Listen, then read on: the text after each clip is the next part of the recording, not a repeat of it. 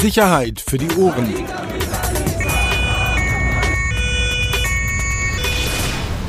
Der Podcast aus Berlin. Herzlich willkommen. Sicherheit für die Ohren. Oh, du bist ganz schön laut, Peter. Ich, wie immer. Zu laut? Ja. Du hast gesagt, ich soll näher rangehen. Ich muss dich runterregeln. Das äh, versuche ich schon eigentlich, solange wie wir zusammenarbeiten, dich ab und zu mal runterzuregeln. Aber es wird schwer. Oh. du hast beim letzten Mal schon gesagt, dass wir ja kein Team mehr sind und dass wir nicht mehr zusammenarbeiten. Also brauchst du auch Wir sind weiter gefühlt, zu regeln. gefühlt sind wir geschieden. Geschiedene Leute. Es hält nur noch die Arbeit zusammen. Es ist eine Arbeitsebene. Emotional bin ich raus. Obwohl ich natürlich lese, was du machst. Aber hm, wo denn? Auf Twitter und Instagram. Weil hier in dem Haus und so findest du ja nicht mehr statt.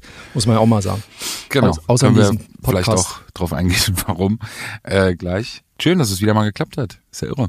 Was wir für eine Regelmäßigkeit hinbekommen haben, liegt es daran, dass du, Wir reden hier von vier Wochen. Also sollten wir jetzt auch. also ich finde es bemerkenswert. Also für Absolut. zwei so eine Freds ist es schon eine Leistung. Schön. Haben uns auf die Schulter geklopft. Sag mal, lass uns doch mit Aktualität anfangen. Ja. Festnahme eines Tatverdächtigen im, im sogenannten äh, NSU 2.0 Fall.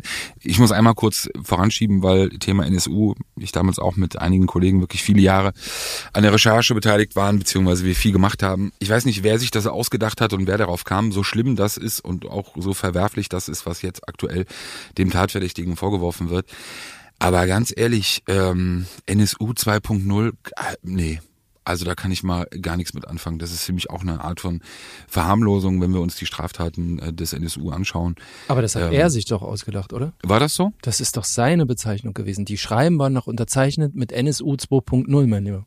Siehst du mal, ich habe einfach gar keine Ahnung. Ich Ja. dachte, das sei sozusagen so ein Label gewesen. Okay, Schande über mein Nein, Haupt. du kannst dich gleich Alles klar, revidieren. ich ziehe mich zurück. Erzähl mal kurz bitte. Ja, er hat, ähm, ich glaube, das ist bekannt.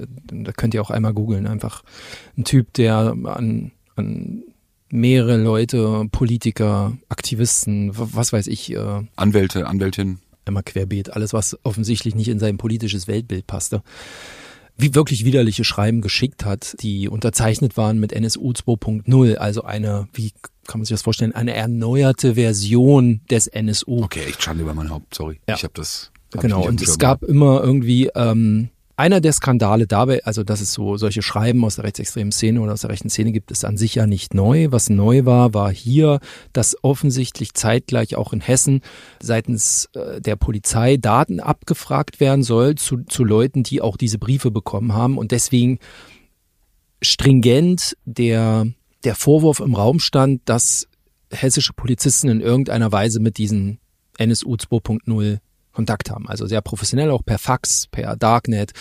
Äh, professionell, Fax, Entschuldigung, ziehe zurück, aber auch via, ja, ja Darknet und so weiter, 1. Mai müde und so, du weißt.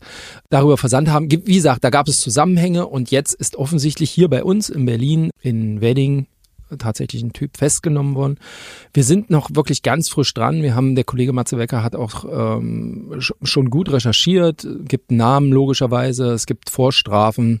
Ich habe in der PM gelesen, einschlägig auch wegen politisch motivierter Straftaten. Ist das korrekt? Also ich habe, also das, was mir Stand jetzt, und wir haben es jetzt 11.19 Uhr äh, vorliegt, ist, das, sehe ich das nicht. Auch die letzten Einträge zu ihm sind schon ein paar Jahre zurück, um das mal so zu sagen. Also ich habe hier, also er kann ja natürlich äh, auffällig sein, wie, weil er bei PM Rechts irgendwie erfasst ist.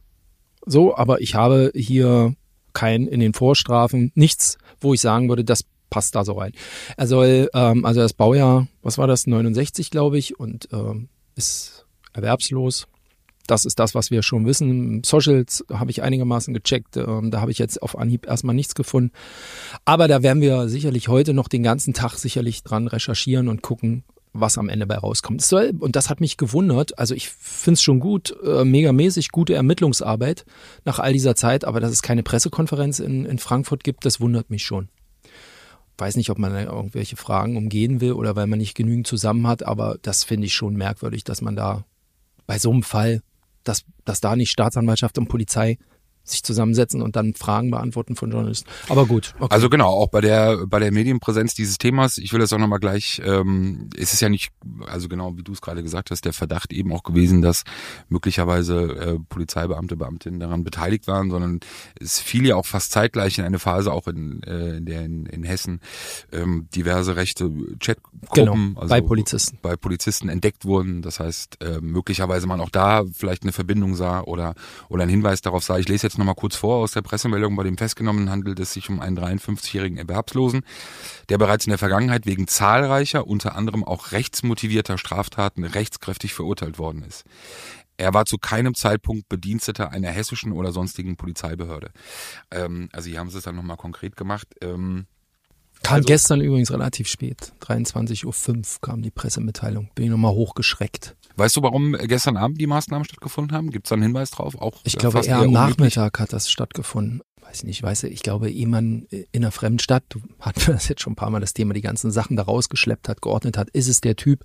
Wir haben neulich drüber gesprochen, wie es bei Omar war, Potsdam, dem DHL-Erpresser, wie, wie, scheiße es eigentlich ist, wenn es nicht der Tatverdächtige ist, den man haben will. Das muss ja auch als erstmal laufen, dann die Rückmeldung nach Hessen, Frankfurt, Staatsanwaltschaft, Abstimmung, du weißt, wie sowas läuft. Und dann zieht sich das halt hin. Ähm, ja, und deswegen wahrscheinlich die späte, die späte Nachricht. Aber äh, offenbar äh, auch wegen wie gesagt, rechtsmotivierter Straftaten rechtskräftig verurteilt. Also politische Gesinnung scheint klar zu sein oder die Richtung, woher es kommt. Und ich habe heute Morgen nur einen Tweet gelesen, auch, ich glaube, Sausan Chebli war es, SPD-Politikerin aus, aus Berlin, die auch betroffen war davon, die sich dazu geäußert hat. Also ich sehe das ähnlich wie du, ähm, so eine Frage von Pressekonferenz oder, oder also einem Thema auch eine Bedeutung zu geben, das liegt ja nicht immer nur an den Straftaten, die einer Person vorgeworfen werden oder weshalb ermittelt wird, sondern natürlich haben ja gewisse Themen auch eine, eine mediale oder auch politische Dynamik ähm, und ich glaube mit einem gewissen Fingerspitzengefühl äh, wäre es angebracht gewesen, in so einem Fall das dann auch vielleicht ein bisschen breiter aufzustellen. Es war ja offensichtlich, war ja der Druck trotzdem da, ne? Also sonst hätten wären sie ja nicht um 23 Uhr mit einer Pressemitteilung rausgegangen, wenn, wenn sie nicht unbedingt sagen wollten, hier der Typ hat, also der Innenminister hat, das hat nichts mit meinen Polizisten zu tun, sondern mutmaßlich Einzeltäter. Ich glaube, jetzt muss man, oder was jetzt passiert, normale kriminalistische Arbeit, alle Datenträger mitnehmen, gucken, findet man dann noch digitale Spuren drauf äh, und, und, und. Das, das wird sicherlich dauern. Ne? Mit wem war er vernetzt? Ähm, gibt natürlich immer noch ganz, ganz viele Fragen. Wie ist er an die Adressen rangekommen? Ähm, auch wenn bestimmte Sachen im Darknet gehandelt werden oder, oder angeboten werden oder äh, veröffentlicht worden zu Adressen, sind manche Sachen natürlich trotzdem nicht so leicht zu bekommen. Und das offensichtlich ja nur über Abfragen bei Einwohnermeldeämtern und wie hat man das gemacht und diesen ganze Hintergründe. Ich glaube, das wird sich noch ein wenig ziehen.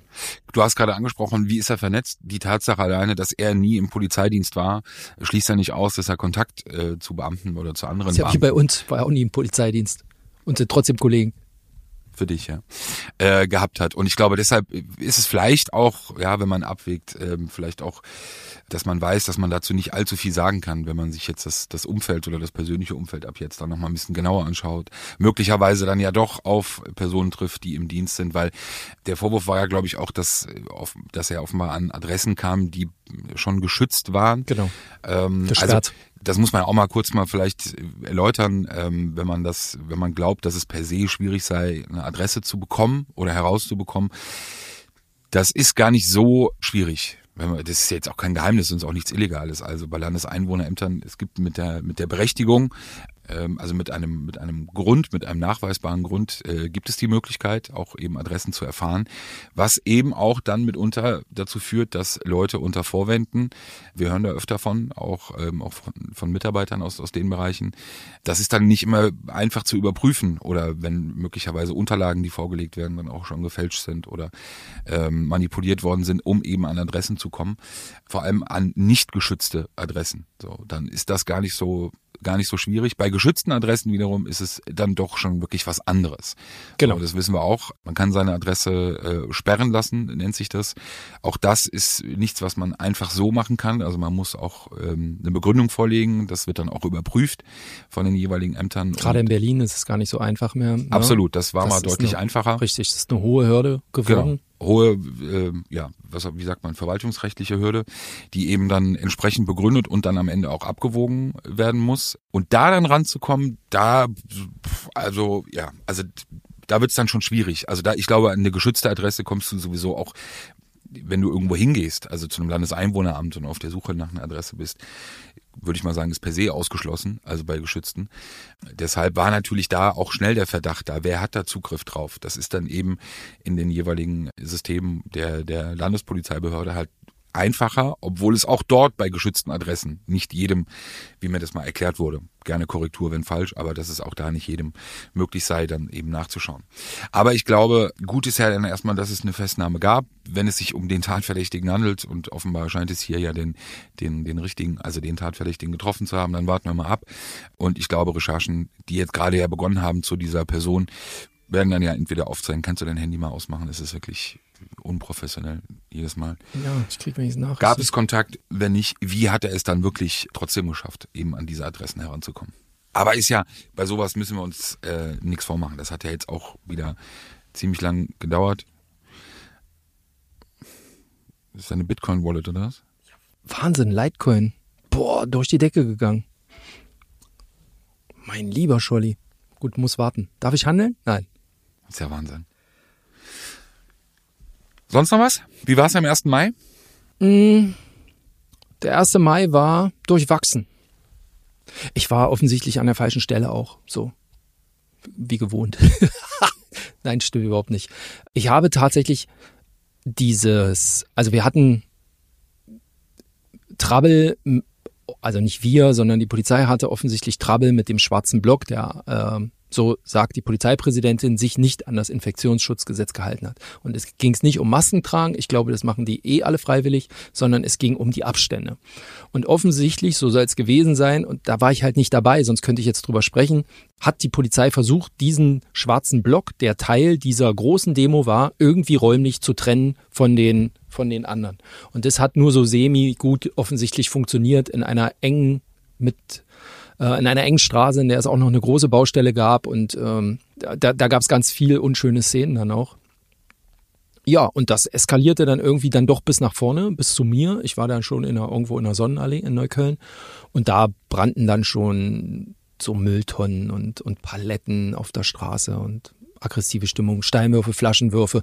Ja, das, also ich glaube, jeder, der es einigermaßen verfolgt hat, äh, auf Social Media, in, in, in, in den normalen Medien, ähm, sage ich mal, der hat ja gesehen, das waren 90 Minuten eruptive Gewalt, die dann aber auch tatsächlich um 22 Uhr aber auch wirklich weg war. Also zack, schlagartig. Ich war am Hermannplatz, da war, sind wirklich alle nach Hause gefahren. Infektionsschutzgesetz, alle nach Hause gefahren. Es war so voll, das war unglaublich. U8 wirklich bis zum Bersten voll, unangenehm voll, dass Leute schon wieder ausgestiegen sind, weil sie gesagt haben, oh, ist mir zu eng und zu viel atmen. Ähm, das fand ich äh, bemerkenswert. Aber diese 90 Minuten, das ging, das war wirklich dann he heftig. Also an ganz, ganz vielen Enden. Und auch der Rückweg, den ich zu Fuß durch Neukölln gemacht habe, es brannten halt irgendwie immer Feuer. Aber jetzt auch nicht Feuer, wie man sich das vorstellt mit Mollys oder sowas, sondern da brannte mal ein Stuhl an einem Glascontainer, dann wieder eine Mülltonne. Aber ganz, ganz viel. Manchmal hatte ich echt den Eindruck, die Feuerwehr wusste gar nicht, soll ich das jetzt löschen oder soll ich es auspingeln? Wirklich, so in der Größenordnung war das. Aber es war tatsächlich ein bisschen was los. Und die hohe Zahl an Beamten, die kriegen wir immer frei Haus geliefert. Und auch die Zahl der Festnahmen. Bin mir gar nicht sicher, wie viel äh, normale, äh, sage ich mal, Demonstrationsteilnehmer, ob jetzt Bystander oder eben äh, Krawallsuchende dann auch verletzt wurden. Ich habe ein paar gesehen ja, wie, wie immer eigentlich, äh, sage ich, was passiert, wenn man anfängt, sich mit den EHUs anzulegen, was generell irgendwie keinen Sinn macht. Was ja jedes Jahr äh, wiederholend ist oder eigentlich äh, in jedem Jahr vorkommt, ist im Nachgang natürlich dann die Frage Huhn oder Ei, äh, wer trägt die Verantwortung für kurzzeitige Eskalation oder für das, was dann eben auch zu sehen war. Ich habe es bei Marco Steiger gesehen und auch bei manch anderen, also wo es eine klare Verantwortung Richtung der Behörden ging, dass man gesagt hat, dass man einen bis dato wirklich absolut friedlichen und, und äh, meinungsstarken Demonstrationszug einfach dann gestoppt hätte, beziehungsweise zum Anhalten gebracht hätte. Offenbar auch Kritikpunkte an einer Stelle, die wohl wirklich etwas heikel war, Gleiche. also eine etwas sehr Aber äh, der schmale Einsatzleiter hat gesagt, es hätte aber in der ganzen Zeit keine andere, also er sagt, es hätte bis Kreuzberg, und da sollte ja der Endpunkt sein, Oranienplatz, hätte es keine andere Stelle gegeben, wo man sagen könnte, also hier wäre ein Eingreifen besser gewesen. Immer enge Straßen, immer kritische Infrastruktur da, kein Platz für Wasserwerfer. Also hat er, so sagt er im Innenausschuss gestern, hat er sich frühzeitig entschlossen zu sagen, hier dieser Block wir greifen ein, Inf Inf äh, Infektionsschutzgesetz, so wie wir das auch bei Querdenken und bei den ganzen anderen Leuten machen. In dem Moment, wo uns auffällt, es wird sich nicht dran gehalten, machen wir das. Und da ist es uns egal, ob das links, rechts, Mitte, grün oder was auch immer ist. So war die Argumentation. Aber jetzt sag mal ehrlich, ist das etwas, wo man vielleicht als Zuschauer oder auch als Berichterstatter wie du äh, das Gefühl hatte, dass möglicherweise das Infektionsschutzgesetz so ein bisschen als als Grundlage oder als Vorwand benutzt wurde, um etwas früher zu beenden, als man es vielleicht hätte können oder also oder war es aus deiner Sicht ähm, bist du auch schon ein paar Jahre dabei äh, war es aus deiner Sicht in dem Moment auch gerechtfertigt? Nee, ich Rosi, nochmal, ich muss ja ehrlich sagen, wäre ich an der Stelle gewesen, hätte ich es dir sagen können. Wirklich, weil aber ich lief nicht da, wo der wo der Block war, sondern ich war vor der Demo, vor der Welle. Da hatte ich mir nach 700 Metern einfach mehr optisch einfach mehr versprochen. Deswegen war ich nicht hinten. Deswegen kann ich dir nicht sagen, wie da die Abstände waren und ob die Masken, die haben alle Masken, also ich, es waren wirklich ganz, ganz wenig Leute, die keine Masken hatten. Aber das mit dem Abstand hat natürlich nicht funktioniert. Und äh, von der Logik her, du weißt, wie der schwarze Block auftritt. Also die halten nicht 1,50 Abstand ein. Da, da geht es um dicht beisammensein hinter den Transparenten. Man will als Block erscheinen und nicht als Glied. Weißt du? Also ich kann mir vorstellen, dass das mit den Abständen da nicht funktioniert hat. Und wie sagte der Einsatzleiter auch ganz nett, ja, ja, seine Berater hätten ihm auch gesagt, das wird Stress geben. Oh, und den Stress hat er dann auch bekommen. Frau Slowik äh, als Polizeipräsidentin hat gestern nochmal deutlich gesagt, also Berlin ist über die Landesgrenzen darüber über die Landesgrenzen hinaus dafür bekannt, dass wir rigoros beim Infektionsschutzgesetz eingreifen und das machen sie auch. Mittlerweile, ich glaube, das man, man hat es ja gelernt, also man hat ja auch aus eigenen Fehlern gelernt. Das war ja auch ein auch ein auch ein Wandel, der sich ja ein bisschen durchschritten hat. Ich glaube, wo Na, alle Moment. Beteiligten erstmal lernen mussten. Moment. Moment, Moment. Also ganz ehrlich, schon im vergangenen Jahr Rosa-Luxemburg-Platz. Wirklich der normale, also in Anführungsstrichen normale, also Bürger, äh, die sich äh, sozusagen da versammelt haben, äh, Corona-Regel, Kritiker, wie auch immer man sie nennen will, die wirklich reihenweise in Bearbeitungsstraßen da rausgeführt wurden. Also ich fand, das wurde von Anfang an wirklich sehr krass umgesetzt. Nee sehe ich teilweise bei, bei Demonstrationen. Äh, 17. Juni auch äh, vor allem, ist jetzt völlig egal. Aber das war August, ne, die Nummer. Ja, trotzdem. Ja, das waren, wie, wie viel, eine Million? Hör doch mal auf jetzt bitte hier nicht mit False Flag Aktionen und irgendwelchen Fake News. Nee, aber man muss ja auch also Ich glaube ich glaube Herr Innensenator Geisel hat es doch selber gesagt, dass man mit der Zeit gelernt hat und auch gelernt hat, äh, dass wie die Umsetzung ist und dass es um natürlich auch Maßstäbe geht und auch Verhältnismäßigkeiten geht, dass man natürlich das umsetzen muss, was gegeben ist aufgrund des Gesetzes, aber eben auch das und da sage ich auch ganz ehrlich, auch als Bürger gestehe ich das natürlich auch auch zu, dass das eben Umstände oder Situationen sind, die ja auch für die eingesetzten Beamten für für für Einsatzleiter ja auch komplett neu sind. Also das ist ja das Thema Pandemie und Infektionsschutzgesetz und sonst hätte es keinen, also wenn die nicht ähm, extrem krawallig geworden wären an dieser Stelle, hätte es keinen Grund gegeben, da irgendwas, also habe ich in den anderen Jahren auch nicht erlebt, dass da eingegriffen werden musste, sondern die hat man dann auch laufen lassen. Meinetwegen auch im Block, auch vermummt, als wir äh, noch nichts mit Infektionsschutzgesetz und so weiter hatten.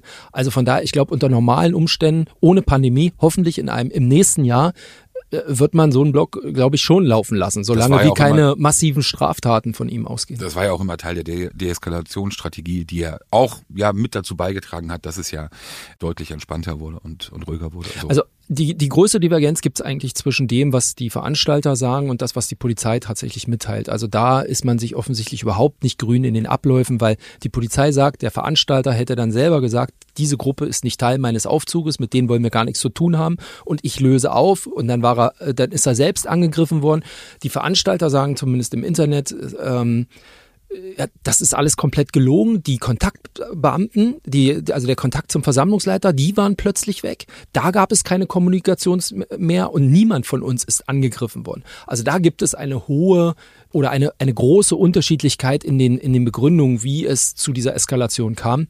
Aber auch nochmal, am Ende waren es heftige 90 Minuten, ja, teilweise wirklich. Also 10, 15 Minuten unübersichtliche Lage, die Dunkelheit setzte ein und so weiter.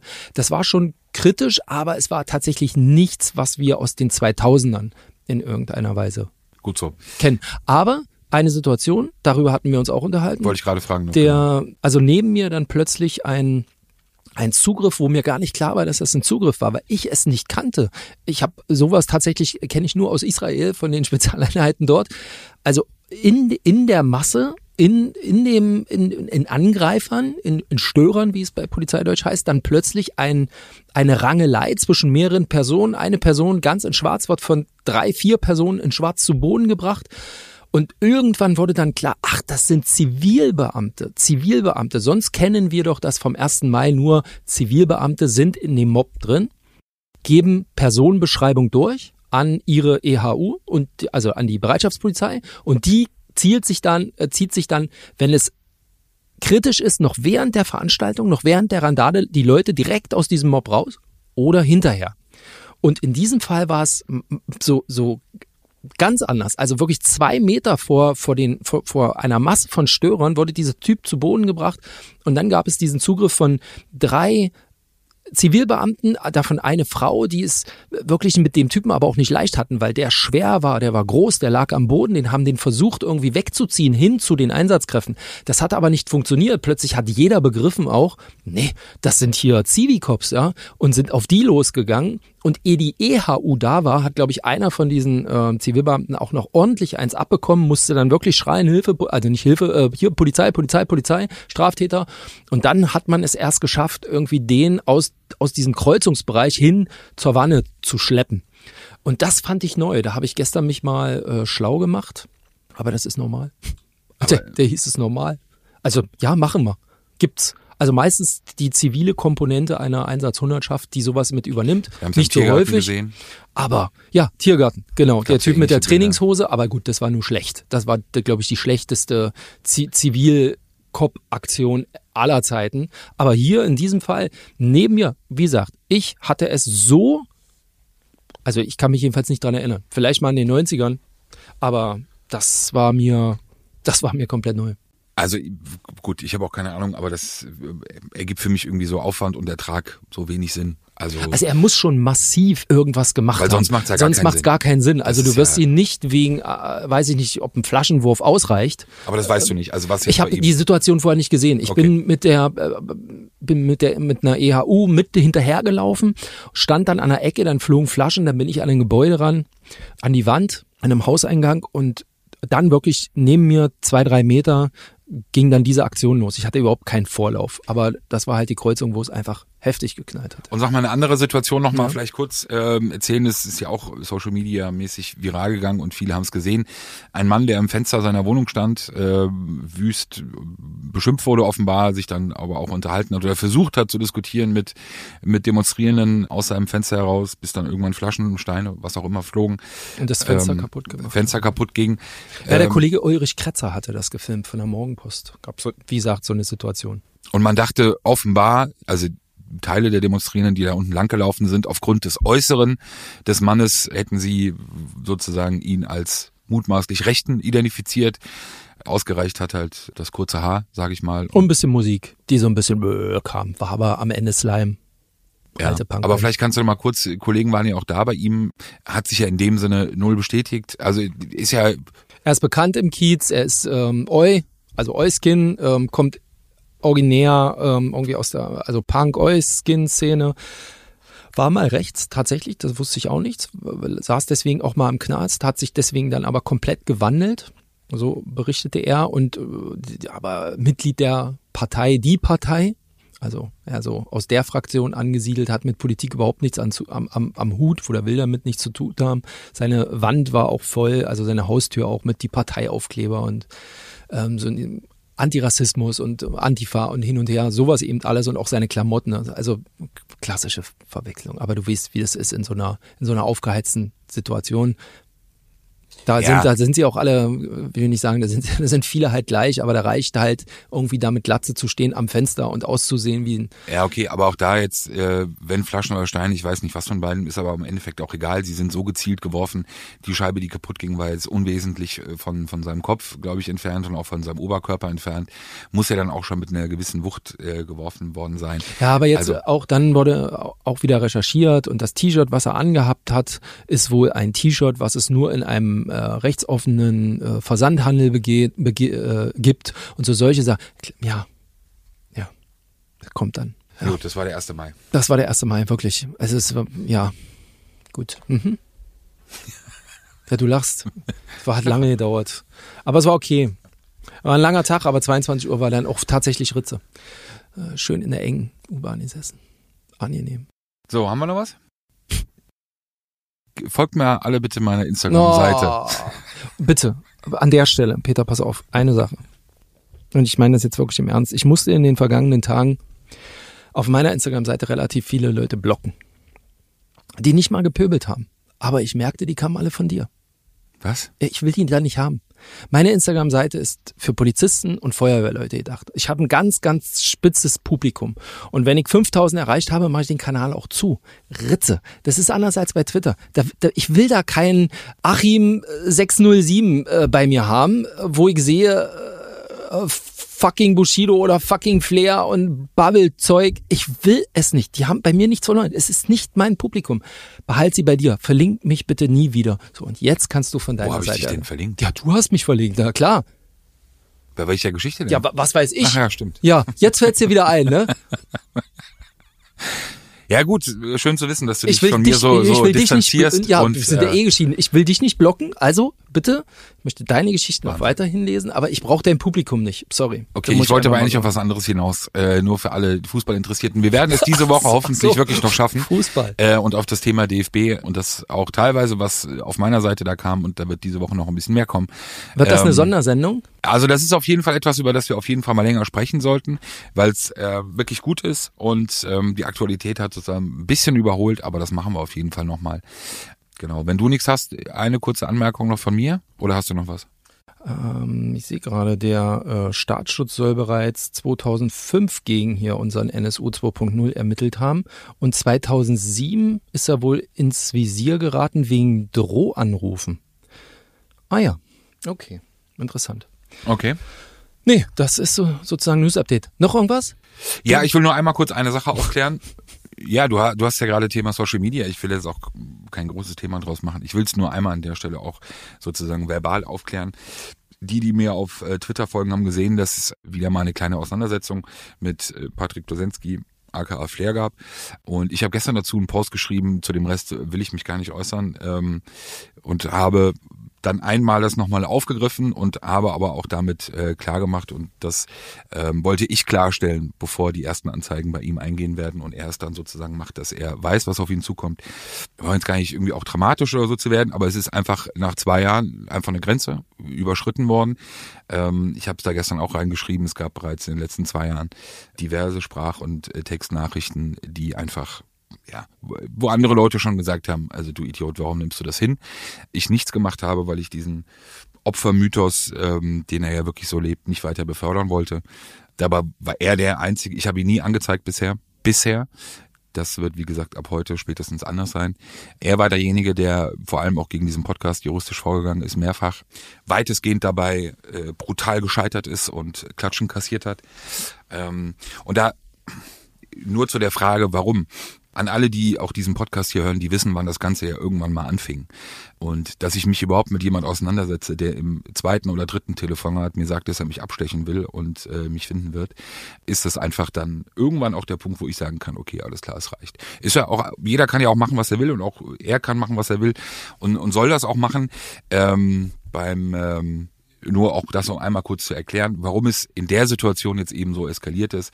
Er hatte letzte Woche, als bekannt wurde, dass äh, Agro, das alte Label von Bushido und von Flair, dass die drei Inhaber Anzeige erstattet haben gegen Bushido wegen schwerer räuberischer Erpressung, wegen der Vertragsaufhebung. Insider kennen die Geschichte von 2004. Hatte er einen Tweet verfasst und mich eben gemenscht ähm, mit dem Hinweis darauf, ähm, 20 Jahre Verwährung.